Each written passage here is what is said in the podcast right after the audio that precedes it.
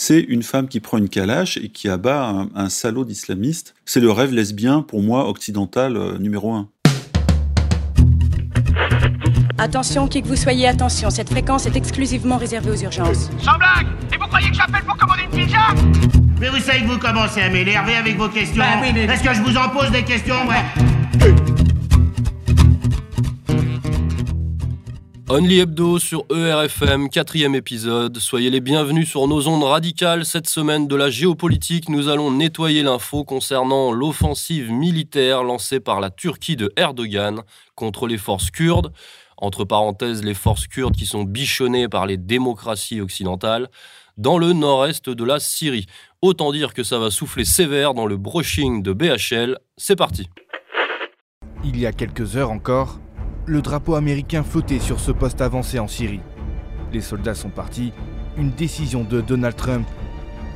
Aujourd'hui, face aux critiques, le président américain tente de justifier son choix. Sur place, le départ des Américains est largement compris comme un feu vert donné à la Turquie pour envahir le nord du pays aux mains des Kurdes. Les combattants de l'Alliance arabo-kurde des forces démocratiques syriennes se préparent à d'éventuels combats, mais les civils, eux, s'inquiètent. De son côté, Ankara a annoncé être prêt à mener l'offensive. L'objectif des Turcs Créer une zone tampon pour éloigner les milices kurdes de la frontière avec la Turquie et installer une partie des réfugiés syriens présents sur leur territoire. Un peu de factuel avant de passer à l'analyse et au détricotage. Mercredi 9 octobre 2019, la Turquie a lancé son opération Peace Spring, donc littéralement euh, printemps de paix, paix printanière. Euh, c'est pas trop si Erdogan fait une référence au, printemps arabe. On n'est pas au printemps, donc euh, peut-être que Erdogan est un peu taquin. En tout cas, une opération qui officiellement vise à empêcher la création d'un foyer terroriste au nord de la Syrie et donc au sud de la Turquie. Les forces turques se sont donc acheminées dans cette direction, accompagnant leur avancée de frappes aériennes et de tirs d'artillerie. Alors immédiatement, la France, puis l'Allemagne et le Royaume-Uni ont condamné très fermement cette affaire et enfin cette offensive et ont saisi le Conseil de sécurité de l'ONU. Euh, les États-Unis de Donald Trump et la Russie de Poutine ont eux été plus euh, mesurés sur la question. Ils ont demandé à Erdogan de faire attention et de bien réfléchir, mais il n'y a pas vraiment eu de, condamnation. Et là, on va rentrer dans le cœur du sujet. Euh, la presse du monde, du monde libre, hein, qui a besoin de spécifier qu'elle est libre, s'est empressée d'accuser Donald Trump d'avoir encouragé Erdogan en annonçant le retrait des troupes américaines de Syrie. Alors, une espèce de petit chantage, hein, puisque euh, cette presse accuse Trump d'avoir abandonné les gentils, les progressistes, les démocrates kurdes, et de les avoir livrés aux démoniaques, aux dictateurs, aux génocidaires, assoiffés de sang de minorité, Erdogan.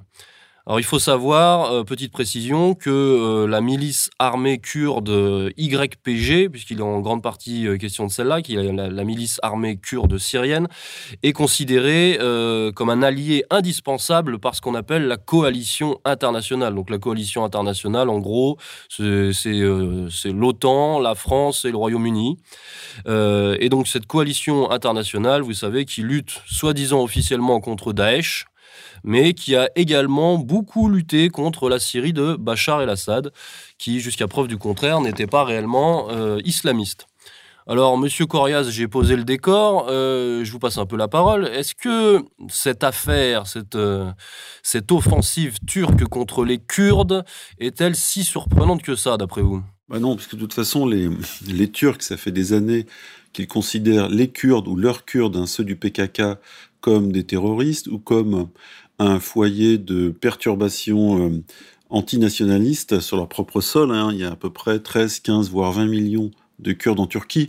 Donc depuis longtemps, si j'ose dire, les Turcs ont envie de se faire les Kurdes, hein, qui faisaient des coups dans les montagnes, s'attaquaient à leurs soldats et qui ensuite passaient assez facilement les frontières, hein, puisqu'ils en maîtrisent un peu les, contours, pour aller se planquer. Donc il y avait des allers-retours des forces, euh, vous avez dit euh, par exemple YPG, les forces syriennes, mais aussi la, la, version militaire du PKK, qui se servaient du fait que les Kurdes sont à cheval sur plusieurs pays pour euh, frapper et euh, se planquer. Voilà, donc euh, il n'est pas étonnant, et ça a été annoncé plusieurs fois, que Erdogan veuille en finir avec ce foyer dit terroriste. Hein. Les Américains ont accepté d'inscrire les la, version militaire du PKK euh, sur la liste des terroristes, ce qui n'est pas le cas des YPG, hein, des Kurdes syriens, donc on voit qu'il y a pas mal de, finesse dans cette affaire, et euh, de toute façon, Ankara avait prévenu, Ankara avait menacé, aujourd'hui c'est un fait, il s'attaque à une bande de 120 km de long, je crois, sur 40 km de profondeur, pour en finir, soi-disant, avec ce foyer terroriste kurde. Et alors c'est vrai que déjà par le passé, il me semble fin des années 80, il y avait, il y avait déjà eu un accord entre la Turquie et la Syrie euh, pour que la Turquie puisse attaquer les terroristes du PKK sur le territoire syrien, en tout cas la, la frontière euh, syriano-turque. C'est à partir des années 80 que euh, le problème kurde en Turquie, le problème turc pour les Kurdes euh, est devenu euh, prégnant puisque euh, le, PKK est passé à des actions quasiment militaires, d'autres disent terroristes, et la position du pouvoir turc s'est durcie dans les années 80. Ensuite, il y a eu des périodes d'accalmie et ensuite des périodes de redurcissement, et c'est le cas avec le parti AKP, je crois, de Erdogan, qui lui est un nationaliste, évidemment, et euh, dont le rêve à peine secret est de reconstituer, en tous les cas en partie, parce qu'il était immense, l'Empire ottoman d'avant la Première Guerre mondiale. Et en fait, le problème kurde, lui, date euh, de la post-Première Guerre mondiale, c'est-à-dire des années 20, et après les traités, euh, les traités français euh, ils ont rêvé d'un contre justement l'Empire ottoman d'avoir une autonomie. Les Anglais ou les Français leur ont fait rêver de cette autonomie, ils l'ont jamais eu. Et ensuite, le pouvoir turc avec euh, euh, Kemal les a mis un peu à l'amende après 1923.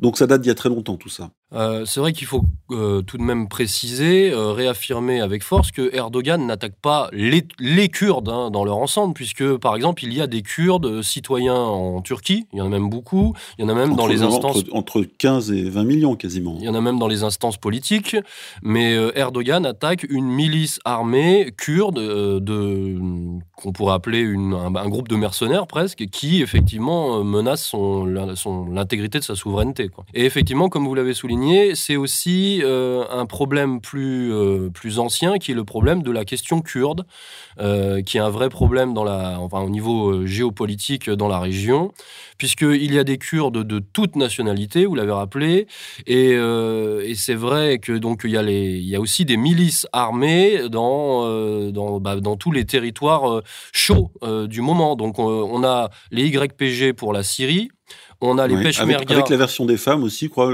qui a un autre nom, mais qui dépend des YPG. Voilà, on a les, les Peshmerga euh, chers à BHL, qui sont les Kurdes irakiens. Oui. Et on a le PKK, effectivement, qui sont les Kurdes, les Kurdes turcs. Euh, plus, le PJAK ou le PAJAK euh, en Iran. Euh, foyer aussi de déstabilisation pour le pouvoir central euh, de Téhéran. Donc on a là en fait, on a là une espèce d'axe kurde qui, euh, vous dites c'est un problème, en fait c'est un problème pour les Kurdes, mais pas vraiment pour les coalitions ou l'empire qui en profite et qui joue avec depuis des décennies. Oui, bien sûr, bah, on sait très bien que la, minorité kurde est, un peu l'idiote utile du, projet impérialiste de remodelage du Proche-Orient, comme, comme d'autres minorités l'ont été dans l'histoire. On sait très bien que le projet de Kurdistan que vous avez évoqué euh, ressemble euh, fortement à, ce que, BHL et Kouchner ont fait au Kosovo. Et, euh, c'est en ça qu'on précisait en, début d'émission que finalement, il n'y a rien de très très surprenant, puisque le, destin des minorités armées kurdes était certainement de finir comme le dindon de la farce et de se faire lâcher par, par l'Empire à un moment ou un autre, qui l'Empire qui effectivement ne connaît pas d'alliés, mais connaît surtout des vassaux. Oui, et puis de toute façon, quand on voit Kouchner, ça fait même quasiment 40 ans maintenant, euh, qu'il fait des va-et-vient euh, dans ce qu'il appelle lui le Kurdistan, dont, dont il rêve éventuellement, parce qu'il a été au Kosovo, d'être le, grand protecteur. Bon, quand on voit que l'antitétionnisme s'intéresse à ce point aux Kurdes, on peut se poser des questions justement sur euh, leur destin et sur les manipulations en cours. Euh, quand on voit que BHL et toute sa clique en France euh, appellent à une manif, c'était le samedi 12 octobre sur le parvis, de, sur la place des droits de l'homme ou je ne sais quoi, et appelle donc une partie du lobby sioniste français à manifester et à hurler dans les médias mainstream, hein, comme toujours, sa douleur face à la énième trahison du peuple kurde Là, pour le coup, par les Américains, euh, ce qui d'ailleurs chez lui provoque un, gros hiatus, puisque BHL est un, je dirais, l'homme euh, de l'axe américano-israélien en France et le fait que Trump euh, ne joue pas le jeu des Israéliens sur ce coup-ci, euh, lui procure une migraine assez euh, savoureuse. Oui, assez savoureuse, effectivement. Donc, on, reprécise effectivement que BHL, Kouchner, euh, Fabius et, et, même Fourest, hein, dont on va parler, Caroline Fourest, dont on va parler peut-être tout à l'heure, et puis tous les militants un peu, un peu gauchistes, droits de l'homiste, ont milité effectivement pour la création de ce Kurdistan, aussi appelé Rojava. Euh, qui, est un, projet finalement porté, oui, par le Pentagone, par Israël et par ses agents en France et au Royaume-Uni euh, principalement, et qui, est un projet qui s'intègre dans, bah, dans ce qu'on appelle, encore une fois, la déstabilisation, la déstructuration de, la région du Proche-Orient, le remodelage du Proche-Orient, avec la destruction de structures étatiques, euh, comment dire, qui, qui nationaliste arabe, hein, on l'a ouais, vu voilà, avec, euh... nationaliste qui gêne, euh, qui gêne le, le développement d'Israël dans la région, euh, pour pas parler du Grand Israël, et que le Kurdistan s'intègre dans une logique qui intégrait elle aussi le Sunnistan, hein, qui, qui, est l'État islamique, et puis même le, le Druzistan, hein, qui concerne la minorité druze. Donc euh, voilà, il y avait ce projet, hein, c'est pas caché d'ailleurs, il y avait ce projet de refaire le Proche-Orient euh, selon les bonnes, selon les bonnes cartes et les bonnes lignes ou en tous les cas de contrôler euh, les parties nord de l'Irak, euh, nord-est de la Syrie, et voir euh, euh, cette partie nord très en ébullition de l'Iran, euh, ça permettait une espèce de profondeur stratégique euh, pour Israël et de, je dirais, de, garder sous sa coupe et sa surveillance les nationalismes arabes ou perses, qui sont évidemment ses grands ennemis dans la région.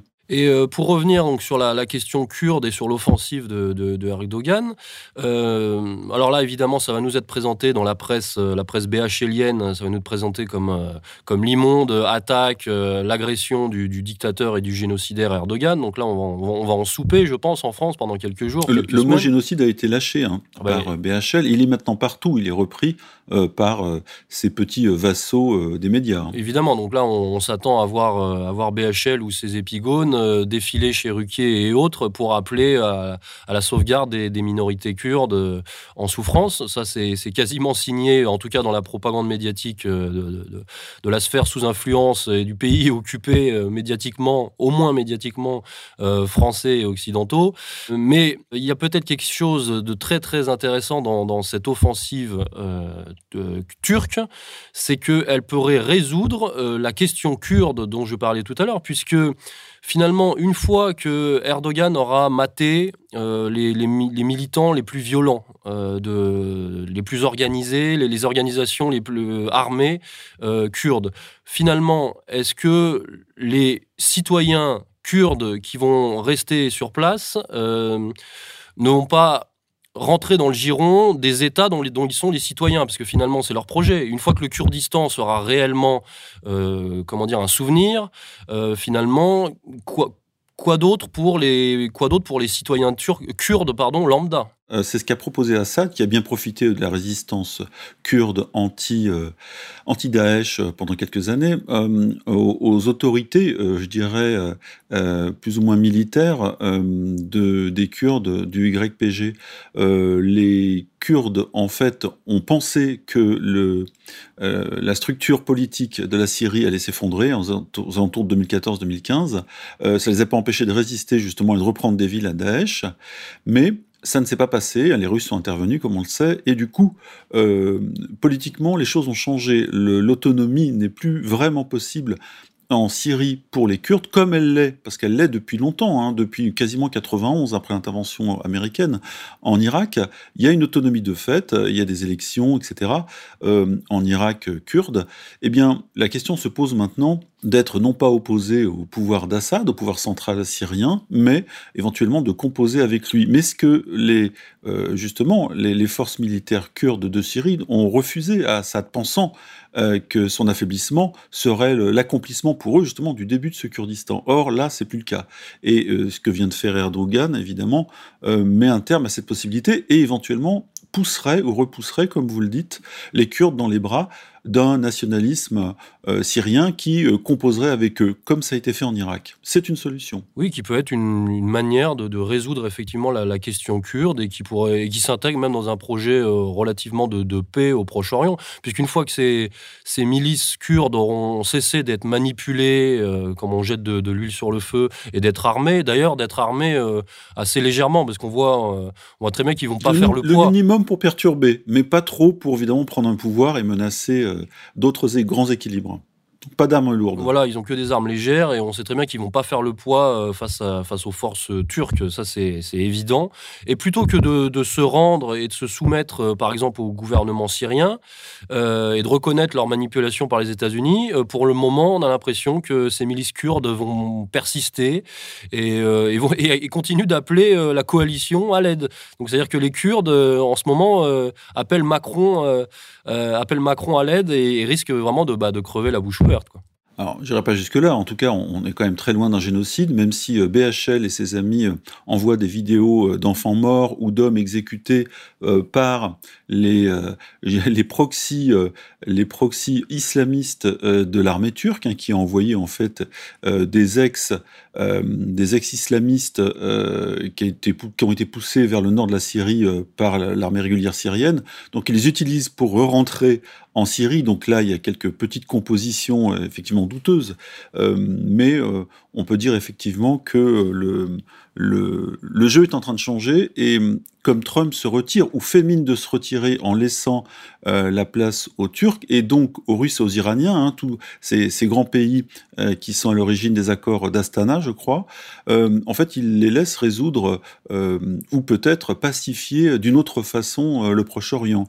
avec les Anglais et les Américains, qui d'ailleurs n'ont pas renoncé à leur mainmise sur une partie de cette région, on, on, on, sait que c'est la guerre permanente Peut-être qu'avec le, euh, la coalition turco-irano-russe, euh, les choses peuvent changer dans un autre ordre et peut-être avec moins de possibilités pour Israël d'agrandir son territoire ou en tout cas son influence. Oui, parce que évidemment, cette, cette action n'a pu se faire qu'en consentement avec les grandes puissances. C'est-à-dire que s'il n'y a pas un accord, il y a au moins une entente entre la Turquie, l'Iran, euh, la Russie évidemment, euh, la Syrie certainement évidemment, et, et on peut pousser jusqu'à on peut se demander est-ce que Trump est dans le coup également?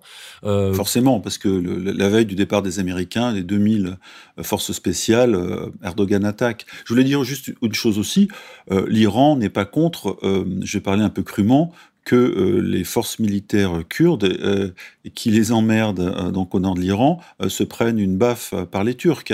donc ce sont des jeux d'alliance quand même, des micro-alliances très étonnants auxquels on assiste en ce moment, puisque d'abord les Kurdes ne sont pas d'accord entre eux, hein, ils sont à cheval sur quatre territoires, ils n'ont pas les mêmes intérêts, pas les mêmes possibilités politique, euh, pas les mêmes non plus possibilités militaires, puisque euh, le, autant il y a, je sais pas, 30, 40, 50 000 YPG qui se battent ou qui sont battus en Syrie, euh, autant il y en a beaucoup plus, carrément 300 000 en Irak, qui eux ne font pas la guerre au pouvoir central, ou en tout cas qui ne sont pas contre lui et qui ne sont pas menacés d'invasion. Mais il y a des frontières communes entre tous ces pays et les Kurdes d'Irak surveillent leurs frontières avec euh, la Turquie quand même. Donc euh, il y a là un, risque de pénétration et on va voir si Erdogan s'arrête à la bande syrienne. Oui, bah, euh, c'est une affaire, c'est une affaire à suivre malgré tout puisque encore une fois cela s'intègre dans ce grand rapport de force, le grand, le grand échiquier dont parlait Brzezinski, hein, puisque quelque part effectivement les milices kurdes ont été une sorte d'infanterie de rechange après, après l'échec de, de, Daesh hein, finalement. C'est ça. Et, euh, et, sinon, je voulais dire une chose, que si, on regarde les cartes, hein, j'engage tout le monde à regarder les cartes, c'est important parce qu'on comprend beaucoup plus de choses si on a la carte sous les yeux du Proche-Orient, comme disent les Français, ou Moyen-Orient, comme disent les, Britanniques. On, voit tout simplement que cette bande kurde euh, qui est euh, à l'est de la Turquie, au nord ou nord-est de euh, la Syrie, au nord de l'Irak et aussi au nord de l'Iran, cette bande kurde, si elle est, ou si elle était, je dirais, à la fois autonome et toujours pro axe américano-israélien, elle servirait un peu de d'axe de surveillance de, ce qu'on appelle le corridor chiite, qui fait vraiment peur à Israël, puisque c'est par ce moyen que des armes et des hommes euh, ont été acheminés euh, d'Iran euh, à travers l'Irak vers la Syrie lors des, combats très importants qui ont vu le rapport de force inversé et aller jusqu'au Golan, jusqu'aux frontières israéliennes hein, qui sont très mouvantes. Et la grande crainte des Israéliens, c'est de voir effectivement ce corridor chiite exister ne pas être menacé. D'ailleurs, ils l'ont bombardé. Hein. Je crois qu'il y a eu 2000 sorties euh, quasiment aériennes israéliennes depuis quelques années en Syrie euh, pour justement pilonner à la fois euh, les concentrations d'armes, les troupes du Hezbollah en Syrie.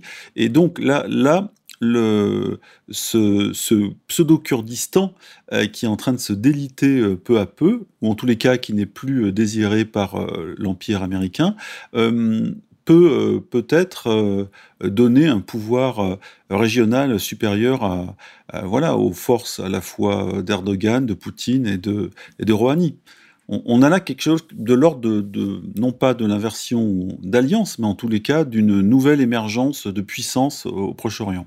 Alors, avant de parler euh, brièvement du film de propagande de Caroline Fourez qui tombe à pic, puisqu'il sort le même jour que, l'offensive euh, d'Erdogan, euh, je voudrais repréciser que le Kurdistan, ou aussi appelé Rojava, a été aussi rejoint par des mercenaires européens qui se revendiquent d'extrême gauche, mais plutôt anarchistes, antifa, internationalistes. Voilà. Donc, c'est, il n'y a pas que des islamistes qui vont au Proche-Orient. Non, c'était un peu les, les forces, euh, comme en 36 en Espagne, les forces internationalistes qui sont venues donner un coup de main pour sauver ou sauvegarder la liberté euh, à Madrid ou à Barcelone. Là, euh, il y a eu quelques départs, quelques dizaines de départs qui ont été très suivis par le renseignement français, d'ex-militaires parfois même français qui se sont dit on combat pour la liberté. Alors peut-être ont-ils été euh, intoxiqués par la propagande, comme vous dites, de la presse mainstream qui est complètement alignée sur les intérêts occidentaux de la coalition, c'est-à-dire de l'OTAN, hein, quasiment on peut le dire. Hein. Juste une petite chose, c'est le secrétaire général de l'OTAN Jens Stoltenberg, j'ai vu ça, qui a, qui a demandé à, en gros à Erdogan de faire le travail, mais de pas aller trop loin dans la déstabilisation de la région. Voilà, c'était assez rigolo, hein, si on peut rigoler un peu de tout ça des fois aussi. Euh, et il a reconnu que la Turquie, qui est une pièce importante de l'OTAN, on voit ça stratégiquement, euh, qu'elle euh, avait des préoccupations légitimes en matière de sécurité. En gros, vous pouvez faire ce que vous voulez, l'OTAN ferme les yeux, on est avec vous. Oui, et comme une deuxième lame tacticienne, on a vu, si on veut rigoler un petit peu aussi, on a vu que Trump, qui perdait pas le nord, le nord de la Syrie, lui aussi il a, quand même décrété qu'il y aurait des, sanctions économiques pour la Turquie. C'est-à-dire qu'il laisse faire, mais il prend l'argent quand même. Hein. Oui, oui. En tout cas, le, stratégiquement, le nord de la Syrie est pas très important pour les Américains. Il l'est plus pour euh, les Turcs, bien sûr, alors que le nord de l'Irak, qui lui est sous contrôle politique euh, assez autonome des, Kurdes est très important avec les réserves de pétrole irakiennes qui sont là. Hein. Euh, le, pétrole syrien, lui, c'est pas grand-chose. Je crois que c'est euh, c'est euh, même pas un cinquantième des réserves irakiennes. Le, si on veut s'intéresser à l'énergie, la région importante, c'est le nord de l'Irak, plus que le nord de la Syrie. Là, c'est plutôt, on, est en termes de stratégie militaire, plus que de, de gros sous. Voilà. Et les gros sous, c'est ce qui intéresse les Américains et les autres. Bien sûr. Même si, même si pour être exhaustif, je précise qu'il y a un accord avait été passé entre Israël et les Kurdes euh, concernant le, pétrole euh, justement du nord de la Syrie. Voilà. Donc c'est quelque Ils chose. pensaient mettre la main dessus, hein, comme le pétrole au large, euh, au large des côtes dans la Méditerranée. C'est quelque chose à savoir. Alors on parlait de propagande, donc on va faire un petit tour. on n'ira pas au cinéma, hein, on ira. Je pense qu'on ne payera pas la place.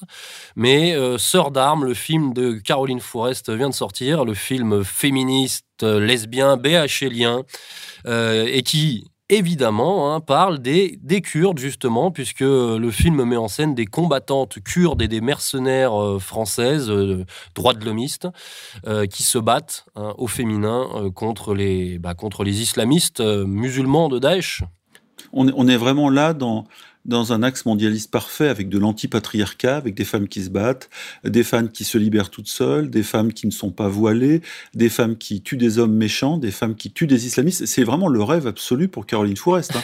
C'est une femme qui prend une calache et qui abat un, salaud d'islamiste qui veut euh, la couvrir, la violer et euh, la soumettre.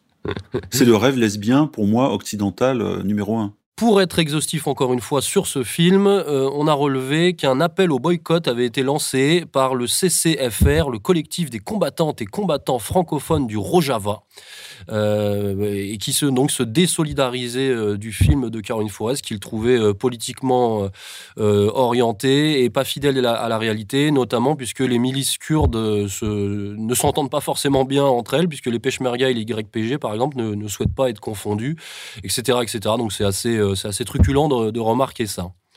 Et surtout de, la part de militants, parce qu'il y a des communistes hein, dans, ce, dans ce sigle, sous le sigle que vous avez nommé, euh, de se retrouver sur la même ligne que BHL, qui est quand même le chantre du mondialisme israélo-américain, c'est quand même dérangeant. On se bat pour la liberté et on finit par être un proxy de BHL, donc ça fait un petit peu mal quelque part, je dirais pas où. Eh bien, on va se quitter là-dessus, colonel. Au revoir. On nettoie l'info, quatrième épisode, c'est dans la boîte. Euh, nous saluons bien bas euh, nos auditeurs et on se retrouve euh, évidemment la semaine prochaine avec un sujet bah, qui n'est pas encore connu car nous, nous, nous définissons les sujets quelques jours à l'avance, parfois, parfois même moins. Sous enveloppe cachetée. Sous enveloppe cachetée par Pigeon Voyageur. Donc nous vous retrouvons la semaine prochaine sur les ondes de RFM et nous vous souhaitons à tous une bonne semaine.